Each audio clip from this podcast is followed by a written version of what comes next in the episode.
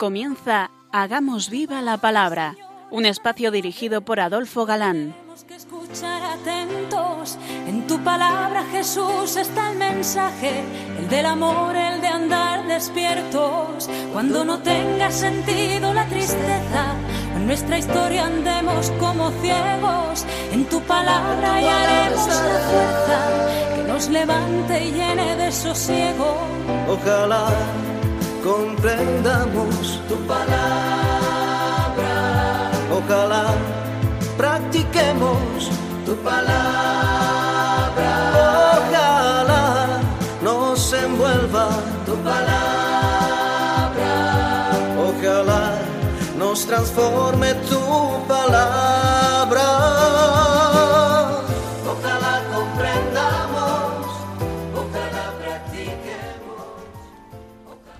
Hola amigos, bienvenidos al programa Hagamos viva la palabra. Estamos ante ustedes, Katy González, Adolfo Galán. y María José García. y es para nosotros un placer estar ante estos micrófonos de nuevo para compartir este tiempo en vuestra compañía, intentando, como dice el título de nuestro programa, hacer vida la revelación contenida en la Biblia, hacer viva la palabra. Bienvenido a este espacio donde seguimos descubriendo la cantidad de doctrina que aparece a través de las cartas de San Pablo. Nos quedamos viendo la segunda carta a Timoteo. Así es, efectivamente. Y decíamos el último día que esta carta es como el testamento espiritual del apóstol y la envió desde Roma, donde se encontraba prisionero por segunda vez, poco antes de su martirio. En ella se dirige a Timoteo, su hijo muy querido, algunas exhortaciones de carácter general y vuelve a insistir sobre la necesidad de conservar intacta la verdadera doctrina. Pero el tono de esta carta es más íntimo, más confidencial, con recuerdos del pasado, noticias personales. Leamos los dos primeros versículos. Pablo, apóstol de Cristo Jesús por voluntad de Dios para anunciar la promesa de vida que está en Cristo Jesús, a Timoteo, hijo querido. Gracia, misericordia y paz de parte de Dios Padre y de Cristo Jesús, Señor nuestro. Saludo muy semejante al que vimos en la primera carta, pero con un añadido muy interesante, pues dice ser apóstol de Cristo Jesús según la promesa de vida en Cristo Jesús. Esa vida es la que varias veces hemos hablado, no como la vida somática vegetativa, sino esa de la que Jesús nos dijo, yo he venido para que tengan vida y la tengan en abundancia. Por lo tanto, a la vida de la gracia, la vida sobrenatural, la vida divina, que ya se tiene la época en la tierra y que será vida de gloria para la época del cielo. Pero seguimos leyendo. Doy gracias a Dios, a quien con mis antepasados rindo culto con una conciencia pura, cuando continuamente noche y día me acuerdo de ti en mis oraciones. Tengo vivos deseos de verte, al acordarme de tus lágrimas para llenarme de alegría, pues evoco el recuerdo de la fe sincera que tú tienes, fe que arraigó primero en tu abuela Loida y en tu madre Eunice, y sé que también ha arraigado en ti. Sirve a Dios, dice Pablo, a ejemplo de sus mayores. San Pablo jamás ocultó o renegó de su origen hebreo, a pesar de la guerra a muerte que le tenían declarada los judíos. De origen hebreo eran también la madre y abuela de Timoteo, a pesar de usar nombres griegos, y siendo convertida sin dudas por Pablo. También puede Timoteo gloriarse de sus mayores. Algunos doctos ven en estos versículos el valor de la fe de sus mayores, que puede ser comunicada, y que una familia religiosa, una familia en la que se vivan los valores del Evangelio, es de suprema importancia que exista una herencia de tradiciones buenas y de instintos o hábitos religiosos. Es una posesión bendita, una realidad, pese a la poca consideración y estima que hoy se tiene de la familia en la sociedad en general. No así, obviamente, en la Iglesia, que es portavoz y defensora de la familia. Nos unimos hoy desde el programa, desde estos micrófonos, al Papa y a todas las familias que están en el encuentro de Valencia. No sabemos exactamente a qué lágrimas se refiere Pablo cuando le dice que de ellas se acuerda. Puede ser a algún suceso concreto o más bien a la despedida cuando lo dejó en Éfeso de obispo, con tan enorme responsabilidad. Pues dice a continuación. Por esto te recomiendo que reavives el carisma de Dios que está en ti por la imposición de mis manos. Porque no nos dio el Señor a nosotros un espíritu de timidez, sino de fortaleza, de caridad y de templanza. No te avergüences, pues, ni del testimonio que has de dar de nuestro Señor, ni de mí su prisionero, sino al contrario, soporta conmigo los sufrimientos por el Evangelio, ayudado por la fuerza de Dios, que nos ha salvado y nos ha llamado con una vocación santa, no por nuestras obras, sino por su propia determinación y por su gracia que nos dio desde toda la eternidad en Cristo Jesús, y que se ha manifestado ahora con la manifestación de nuestro Salvador Cristo Jesús, quien ha destruido la muerte y ha hecho irradiar vida e inmortalidad por medio del Evangelio, para cuyo servicio ha sido, he sido yo constituido heraldo, apóstol y maestro. Por este motivo estoy por soportando estos sufrimientos, pero no me avergüenzo, porque yo sé bien en quién tengo puesta mi fe, y estoy convencido de que es poderoso para guardar mi depósito hasta aquel día. Ten por norma las palabras sanas que oíste de mí en la fe y en la caridad de Cristo Jesús conserva el buen depósito mediante el Espíritu Santo que habita en nosotros. Hay como, como una repetición de lo que le dijo en la primera carta sobre la imposición de manos, con la diferencia de que allí hablaba en general de la imposición de manos del colegio de presbíteros, y aquí vemos que fue Pablo quien ordenó a Timoteo y le había, de, le había puesto en sí mismo las manos. Gracias a estos versículos tenemos la certeza de la transmisión de poderes desde el comienzo de la Iglesia, por la imposición de manos, hemos escuchado. En los pocos años que van entre la muerte de Jesús y las cartas de San Pablo, vemos una continuas sucesiones de transmisión de poderes por la imposición de manos, que seguirá y seguirá hasta la consumación de los siglos. Si unimos citas, nos encontramos Cristo a los apóstoles, Pablo a Timoteo y a Tito, Tito y Timoteo a los siguientes, y así se lo pide Pablo, y los siguientes a otros sucesores, como veremos en el capítulo siguiente. Es interesantísimo el versículo sexto que hemos escuchado. Te amonesto que hagas revivir la gracia, etc. Uno de los mayores peligros para un apóstol es la tentación de desaliento y de rutina. Y al apostolado estamos todos llamados desde nuestro bautismo. Y hay que hacer revivir esta gracia. El actual Papa Francisco lo ha dicho con una frase muy expresiva que se hizo famosa. Al lío, al lío. Ni rutinizarse ni dormirse en los laureles. Además vemos que Pablo no está enseñando el sacramento del orden, ni la forma de transmitirlo. Luego se daba por bien sabido. Y lo que hace es recordarlo, según traducen unos, o amonestarle, según traducen otros, pero para el caso es igual. De nuevo nos encontramos con este misterio que no nos lo resuelve la Biblia, el misterio de la vocación. Nos llamó, dice, no en virtud de nuestras obras, ya quedó explicado en detalle en cartas anteriores. En cuanto a vocación a la fe, lo vimos en Efesios, no en virtud a las obras, que vimos en Romanos, y manifestado ahora, que también lo vimos en Romanos. Y esta manifestación presente es por la aparición de nuestro Salvador Jesús, o sea, por su encarnación, por su venida en carne mortal. Y notemos que cuando dice que retenga los discursos que escuchó de boca de Pablo, se refiere naturalmente a retener lo que ha oído, no se refiere a los escritos. Por tanto, ves si tiene importancia la tradición oral. Vamos a leer el final de este capítulo. Conserva el buen depósito mediante el Espíritu Santo que habita en nosotros.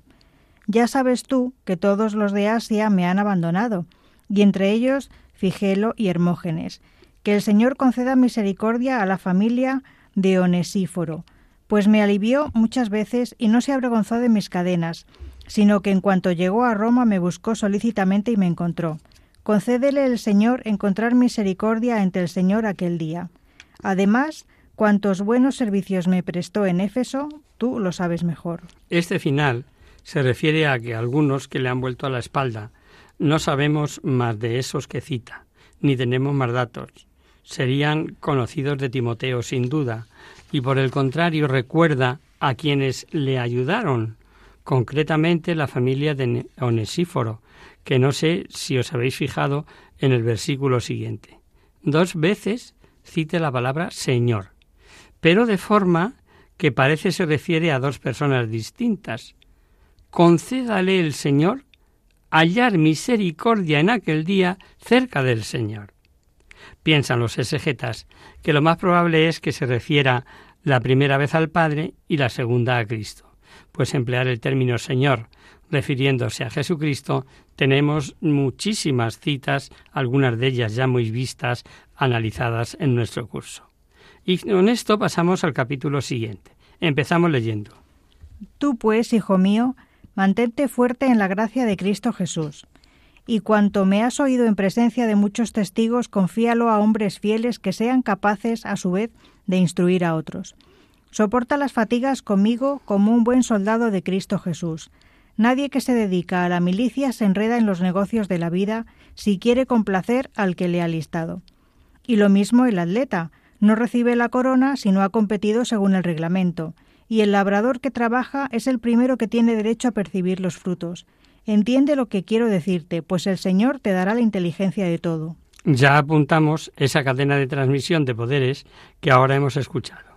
Ahora el versículo 4 dice algo que aclara la necesidad de que el administrador de los ministerios, el obispo, el presbítero, etc., no se embarque con negocios de la viuda.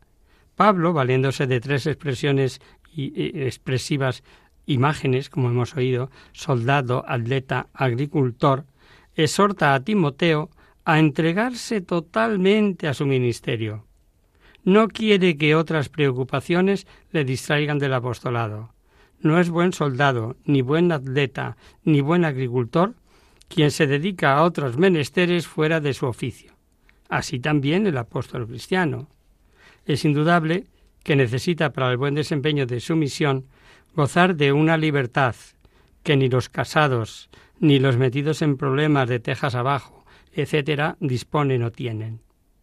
Recordáis que a los corintios les decía, hablando de ese tema, yo os querría libres de cuidado, full time, que se dice en el mundo de la empresa y los negocios, expresión inglesa que traducido al español significa a tiempo total. Y como esa dedicación total no le exime de tener necesidades, advierte que el ladrón que se fatiga participa de los frutos. Esta metáfora tiene doble sentido, el ya apuntado, y el que si quiere tener frutos espirituales ha de ser a base de esfuerzo. Todo apostolado tiene fruto en razón de los esfuerzos del apóstol. Hay infinidad de ejemplos que lo avalan. Y vosotros, queridos oyentes, seguro que sois testigos de más de uno.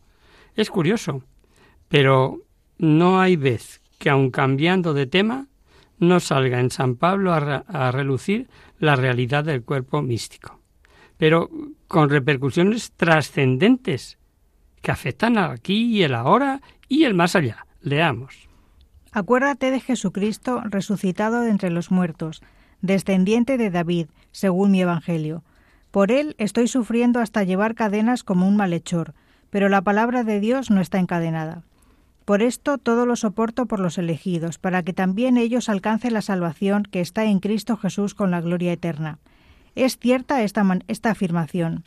Si hemos muerto con Él, también viviremos con Él. Si nos mantenemos firmes, también reinaremos con Él. Si le negamos, también Él nos negará.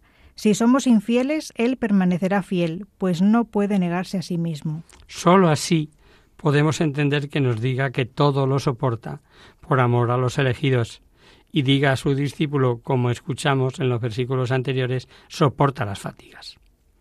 Luego, cuanto sufre, hasta cadenas, como malhechor dice, y cuanto se porta, reduzca en beneficio de los demás, tal vez tomadas de algún himno cristiano primitivo con las palabras que ha recogido la liturgia y que si algo queda a esos intelectuales y políticos que piadosas de adolescentes ahora presumen diagnósticos, les debía escocer.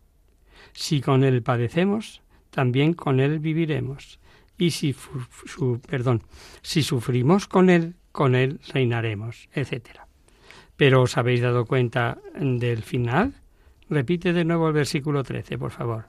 Si le fuéramos infieles, él permanecerá fiel. Amigo, ahora no dice si fuéramos infieles, él será infiel con nosotros, que sería seguir en los mismos paralelismos, sino que dice a nuestra infidelidad que Él permanecerá fiel. Y es impresionante la razón que apunta su San Pablo. Y es porque Él no puede negarse a sí mismo. Eso solo se entiende sabiendo que Jesucristo es Dios y que Dios es amor. Es un versículo tremendamente consolador para los que somos débiles y fallones. Y sigue hablándole con consejos y exhortaciones de última hora y con el ánimo de que le sirvan al joven Timoteo cuanto le falte. Seguimos leyendo. Esto has de enseñar y conjura en presencia de Dios que se eviten las discusiones de palabras, que no sirven para nada, sino es para perdición de los que las oyen. Procura cuidadosamente presentarte ante Dios como hombre probado, como obrero que no tiene por qué avergonzarse, como fiel distribuidor de la palabra de la verdad. Evita las palabrerías profanas, pues los que a ellas se dan crecerán cada vez más en impiedad, y su palabra irá cundiendo como gangrena. Himeneo y Fileto son de estos. Se han desviado de la verdad al afirmar que la resurrección ya ha sucedido y pervierten la fe de algunos. Sin embargo, el sólido fundamento puesto por Dios se mantiene firme, marcado con este sello. El Señor conoce a los que son suyos, y apártese de la iniquidad todo el que pronuncia el nombre del Señor. En una casa grande no hay solamente utensilios de oro y de plata, sino también de madera y de barro, y unos son para unos nobles y otros para usos viles. Si pues alguno se mantiene limpio de estas faltas, será un utensilio para uso noble, santificado y útil para su dueño, dispuesto para toda obra buena. Ya conocemos la delicada situación que provocaban los falsos doctores. Timoteo se encuentra frente a este problema en la iglesia que rige y Pablo le exhorta a que se esfuerce en evitar disputas vanas. Vamos a hacer ahora una breve pausa musical, si os parece.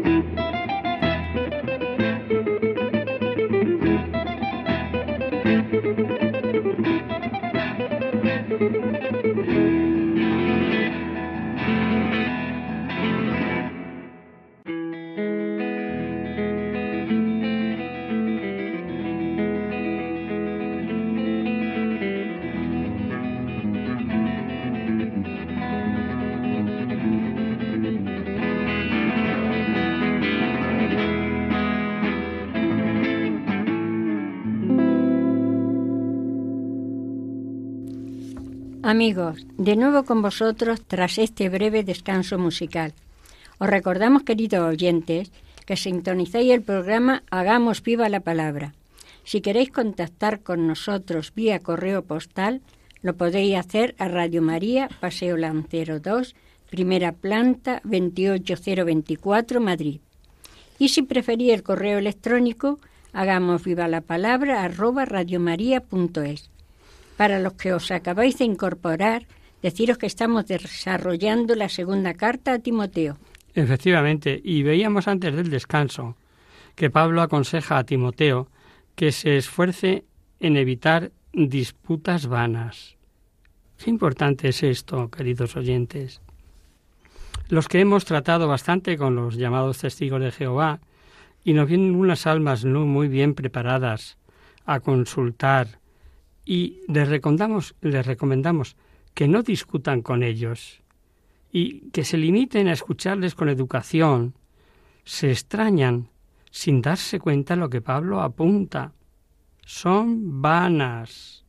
Y cuantos andan en error, casualmente suelen ser aficionados a disputas. ¿No lo habéis observado en vuestros ambientes que esto es así?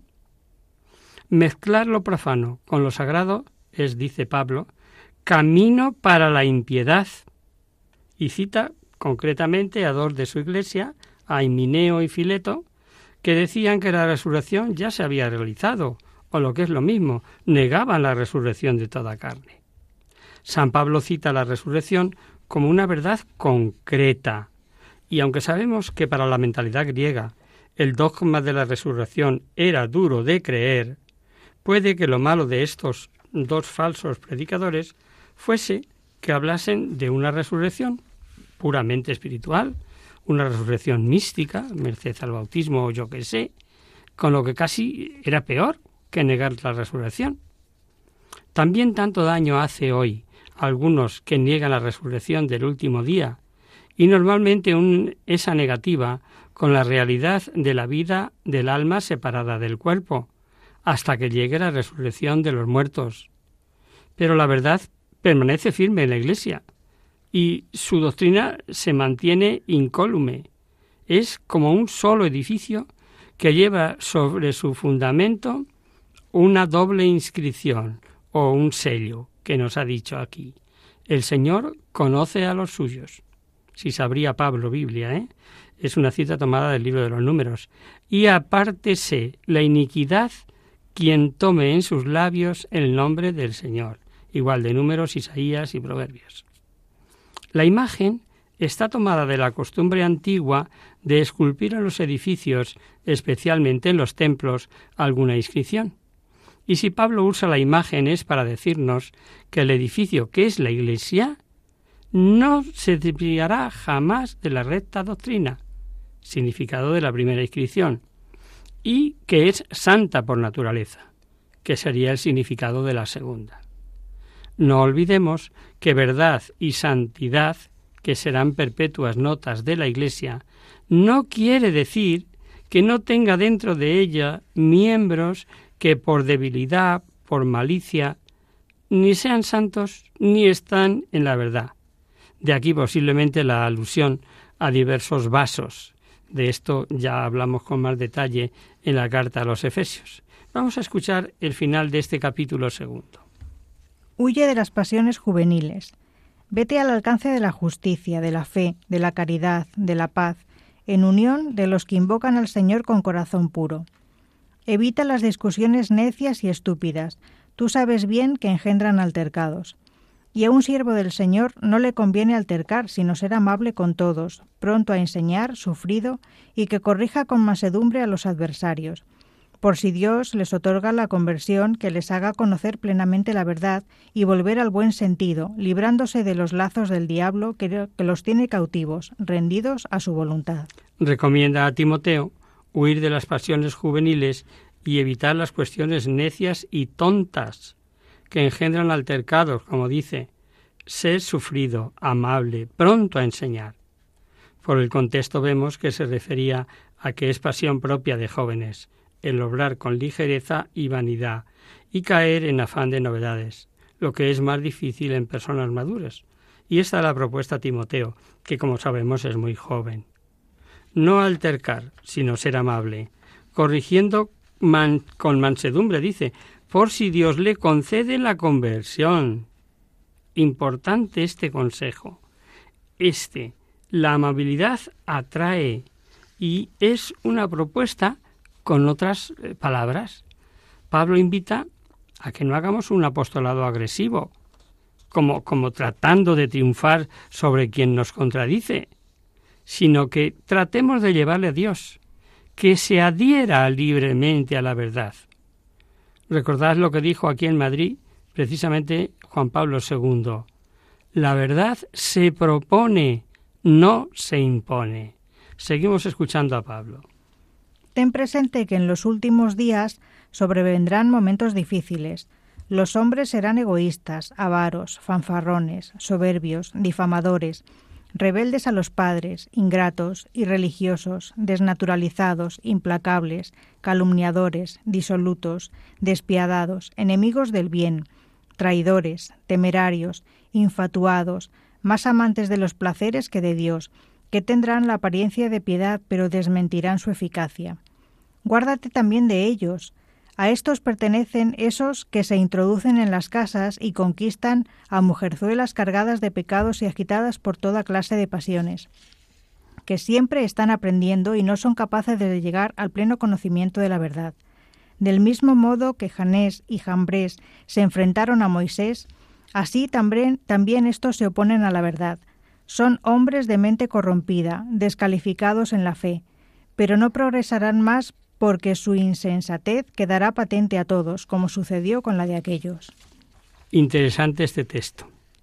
Pablo pone en guardia a su discípulo contra los peligros que se avecinan, encarnizada lucha entre el bien y el mal, en ocasiones con aparente victoria del mal. Y en principio parece referirse a los últimos tiempos de este mundo. Fijaros que previene a Timoteo y le dice que se guarde de los hombres malvados entre los que habrá avaros, altivos, egoístas, desnaturalizados, calumniadores, enemigos de todo lo bueno, etcétera, etcétera. Y eso era para allá. Es el mismo caso que vimos en la segunda carta a los tesalonicenses, hablando del hombre de pecado, del anticristo. Y es que no debemos olvidar que los últimos tiempos suelen referirse a la era mesiánica, o sea, a la primera venida de Jesucristo, a su venida gloriosa a la parusía. Ahí comprendido en este tiempo. Y esta era mesiánica será el último periodo de la historia humana.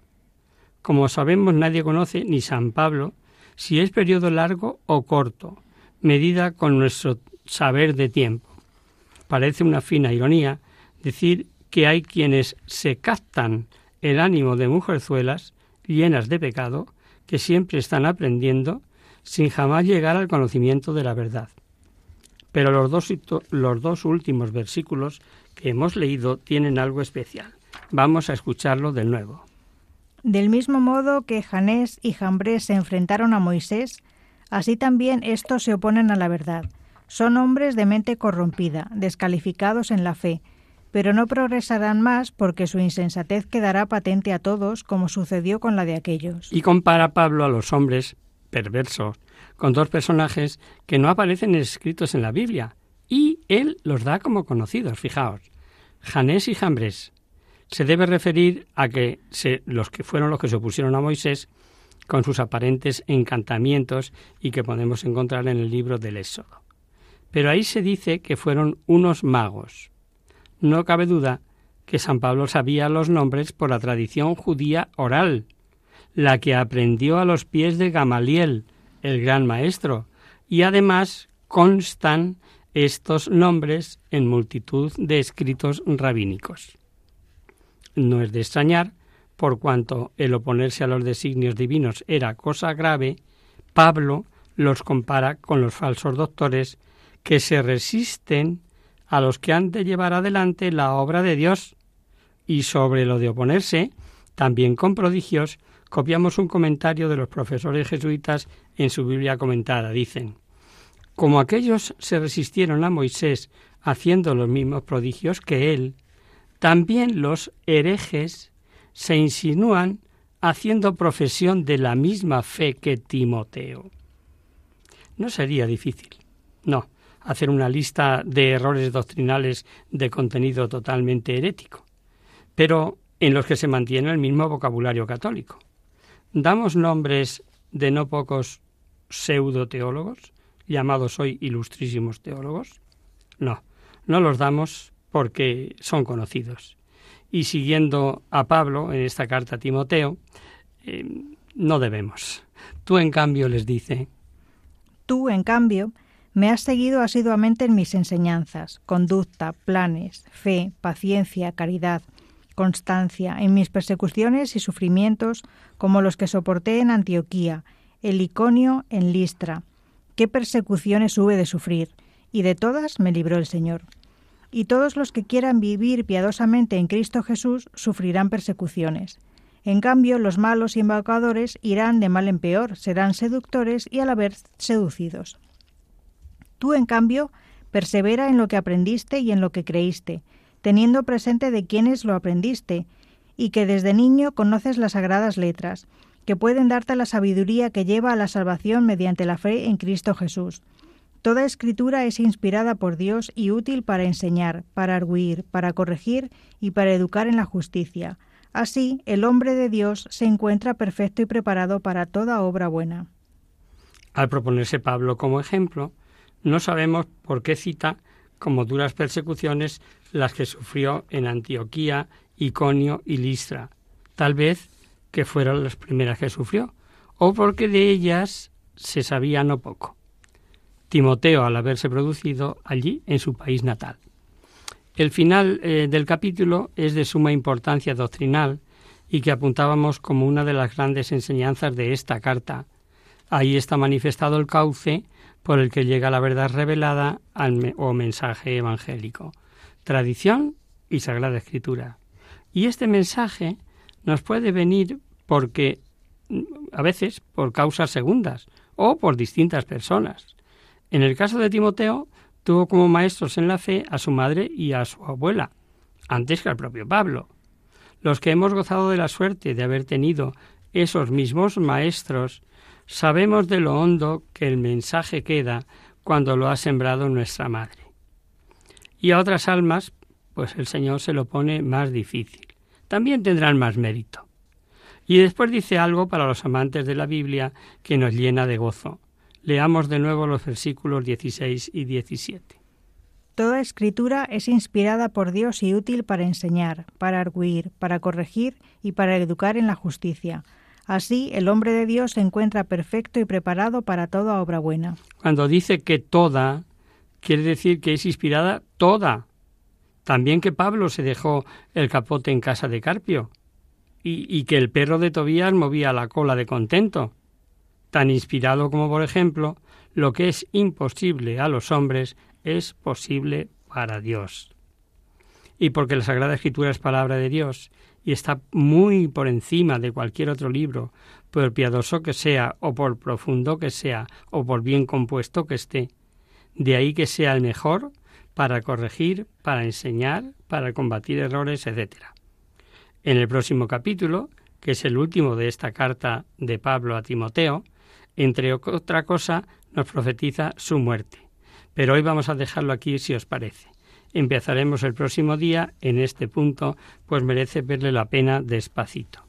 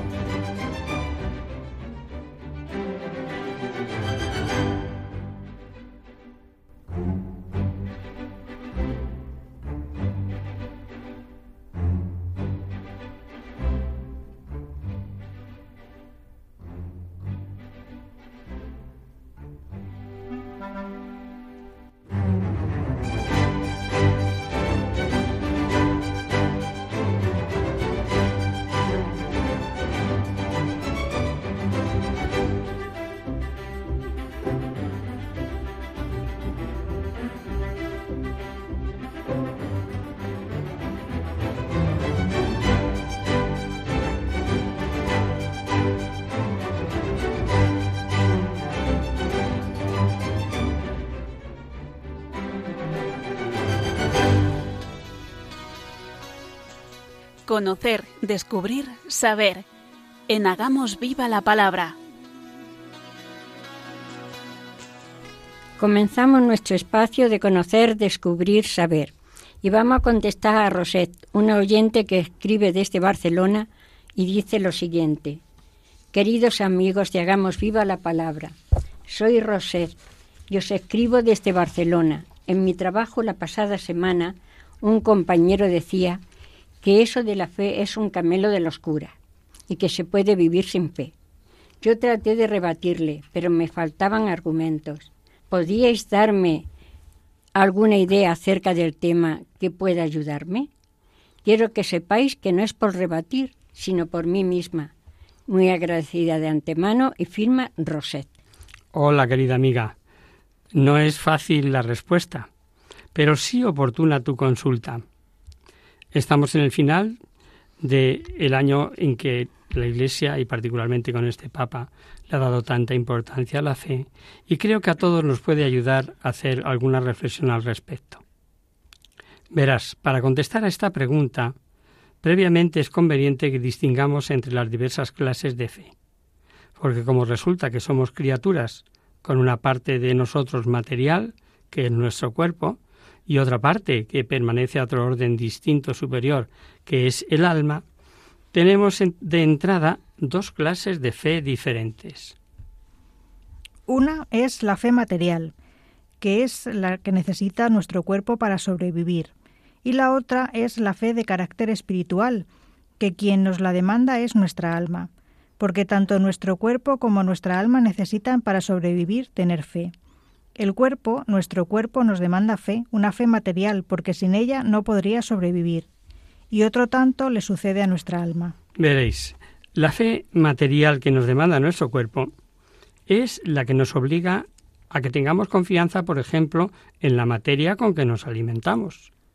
Pues si carecemos de fe material, si no tenemos fe o confianza en que los alimentos que tomamos no están envenenados, pues no podríamos alimentarlo. Y, no es esta una cuestión baladí, sin importancia.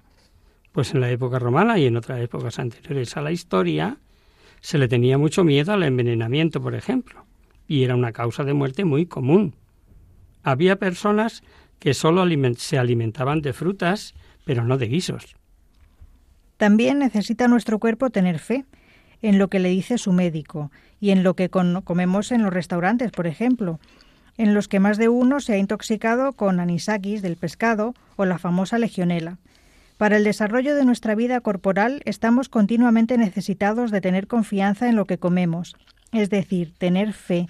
También necesita nuestro cuerpo continuamente fe cuando se mueve, confianza en que la casa que visita está bien construida, que el ascensor que utiliza no se va a descolgar, en que el tren o el avión que tomamos no se va a estrellar, incluso que al ponerse el disco en rojo los coches van a parar. Nunca dejamos de salir a la calle porque tenemos fe. Fe en que no nos va a caer encima una teja o una maceta, o que no nos va a atropellar un coche, como decíamos, con el paso de peatones en verde para mí. Nuestra vida corporal necesita fe para desarrollarse, pues nuestro cuerpo es frágil y por accidentes imprevistos o por enfermedades sin tener precauciones, son muchos los seres humanos que mueren. Pero ¿qué pasa con nuestra alma en un contexto muy superior? Nuestra alma, que es la parte esencial de nuestro ser, a diferencia de nuestro cuerpo que es corruptible y muere, es incorruptible y eterna. Pero el alma también necesita apoyarse en la fe, si es que quiere vivir plenamente su, entorno, su eterno destino espiritual, es decir, alcanzar la eterna felicidad para la que está creada. Nadie que piense un poco puede obviar que somos seres trascendentes. Es claro y evidente que el mundo que habitamos y todo el universo material es pura materia que tarde o temprano, dada su corruptibilidad, desaparecerá. Acabará este mundo tan maravilloso y que tanto nos ata y que no deseamos abandonarlo, es pura materia que terminará como nosotros u otros muchos de los astros en el universo en un agujero negro. Tal como lo explican los astrónomos. Lo único que existe no ya en este mundo, sino en el universo perteneciente al orden espiritual y no a la materia son nuestras almas. Y esto se corrobora resumidamente desde la antropología que desde un punto de vista laico podemos decir que el universo existe porque existe el hombre, pero desde un punto de vista de un creyente podemos comprender que el Señor, cuando nos creó, nos hizo no solo reyes y señores de la tierra, sino de la plenitud del universo. Creo que esto no lo solemos considerar, pero es así. La muerte de un alma no es desde luego una muerte física, sino una muerte espiritual en cuanto fracasa en conseguir su eterno objetivo, que es el retornar a su Creador. Y esto lo hace cuando no es capaz de aceptar su amor, el amor que le ofrece su Creador, y se aleja de quien es su bien y su todo. San Juan, en su Evangelio, nos dice, el que cree en el Hijo tiene vida eterna. La fe que necesita el alma para no morir es tener confianza en la existencia de Dios Trinitario, creer que Él nos creó y creer en el resto de verdades reveladas que a lo largo de los siglos el hombre ha recibido de su Creador. Más allá de los límites que nos marcan nuestras capacidades humanas, nuestra alma creada por Dios tiene una serie de inquietudes, ansias y deseos que como improntas naturales todos tenemos. Todo hombre tiene pendiente de respuesta una serie de preguntas trascendentes que sin la ayuda de la luz divina no encontrará nunca las respuestas. Esto es lo que dicen los curas y no es precisamente ningún camelo. Juan Pablo II, en su encíclica Veritatis Splendor, nos dice que principios son necesarios para el discernimiento de lo que es contrario a la doctrina sana. Y dice él, por una parte, son elementos de los cuales depende la respuesta a los enigmas recónditos de la condición humana, que hoy como ayer conmueven íntimamente los corazones. ¿Qué es el hombre? ¿Cuál es el sentido y el fin de nuestra vida? ¿Qué es el bien y qué es el pecado? ¿Cuál es el origen y el fin del, del dolor? Perdón? ¿Cuál es el camino para conseguir la verdadera felicidad? ¿Qué es la muerte, el juicio y la retribución después de la muerte? ¿Cuál es finalmente ese misterio último e inefable que abarca nuestra existencia del que procedemos y hacia el cual nos dirigimos? Nuestra alma necesita la fe para conocer las respuestas a estas preguntas, y si la persona no atiende las necesidades de su alma, es el mismo el que se condena a una muerte espiritual, nuestra alma, al igual que nuestro cuerpo, necesita nutrientes para llegar a un desarrollo adulto. Pero vivimos en un mundo en el que existe una gran mayoría de personas con su cuerpo desarrollado y con un alma incipiente, anémica, desnutrida, incapaz de comprender ni entender nada de nada. Así es. Igual que ya no nos ponemos los zapatitos de primera comunión, parece que en materia de fe o de vida de fe, seguimos con la talla de entonces algunos no han crecido, siguen calzando la fe de los nueve añitos. Ya que en el mundo del espíritu nada se entiende ni se comprende, si uno carece del don de la luz divina y esta gracia no se adquiere así como así, no se compra en ningún sitio. Dios la regala. No le niega a nadie sus dones ni sus gracias. Pero desgraciadamente ni se valoran ni se utilizan. Y lo que es peor, se le, se le suele echar la culpa de nuestro desapego y desprecio por sus dones justo a quien nos los ha regalado. Renunciamos expresamente a calzar unos zapatos por seguir con el ejemplo que se nos brindan para nuestra edad adulta. Recurrimos a la escritura, a la verdad revelada. Veamos. Para la salvación de nuestra alma es imprescindible tener fe, y si no nos preocupamos de nutrir el desarrollo de nuestra alma, es imposible adquirir una fe robusta. Nos dice San Pablo que en esta vida lo que uno siembre, eso cosechará. El que siembra para la carne, de ella cosechará corrupción. El que siembra para el espíritu, del espíritu cosechará vida eterna. Y también San Pablo, en su epístola a los filipenses, nos dice, con temor y temblor trabaja en tu salvación, porque yo soy quien hace en ti, que quieras y que obres según me parece. Y San Pedro, en esa misma línea, en su primera carta, dice, Y si el justo a duras penas se salva, ¿qué será del impío y el pecador? Y además San Pablo nos dice, No tienen que temer ser condenados los que están unidos a Cristo y no viven según los deseos de la carne. Y también, verdadera es la palabra, que si padecemos con Él, también con Él viviremos. Y sin ir más lejos, la que hemos analizado hoy en la segunda carta a Timoteo, si le fuéramos infieles, Él permanecerá fiel, que no puede negarse a sí mismo. Él siempre es fiel y nos espera, como hemos visto. Esperamos, querida Roser, que estas pequeñas reflexiones te sirvan. De cualquier modo y como siempre, no dudes en volver a escribirnos si te parece oportuno. Y hasta aquí, queridos amigos, el programa de hoy. Os dejamos con nuestra sintonía y os recordamos que si queréis dirigiros al programa para cualquier duda, aclaración o sugerencia, participando en el espacio de conocer, descubrir, saber, estamos a vuestra total disposición y encantados de atenderos en la siguiente dirección. Radio María, Paseo Lanceros 2, primera planta, 28024, Madrid. O bien, si lo prefería, el correo electrónico. Hagamos viva la palabra arroba radiomaria.es. Os hemos acompañado en esta emisión Adolfo Galán, Katy González y Marijose García. El próximo miércoles, como sabéis, está el programa del Padre Rubén Inocencio, que alterna con nosotros, quien guarda mi palabra.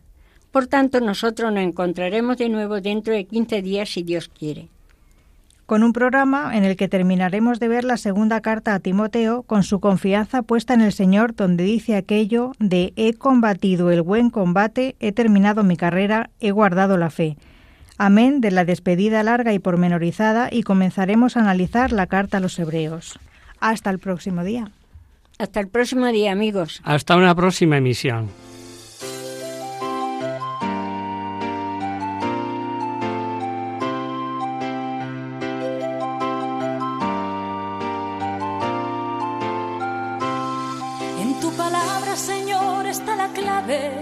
Solo tenemos que escuchar atentos. En tu palabra, Jesús, está el mensaje, el del amor, el de andar despierto. Así concluye Hagamos viva la palabra con Adolfo Galán. como ciegos, en tu palabra y haremos la fuerza que nos levante y llene de sosiego. Ojalá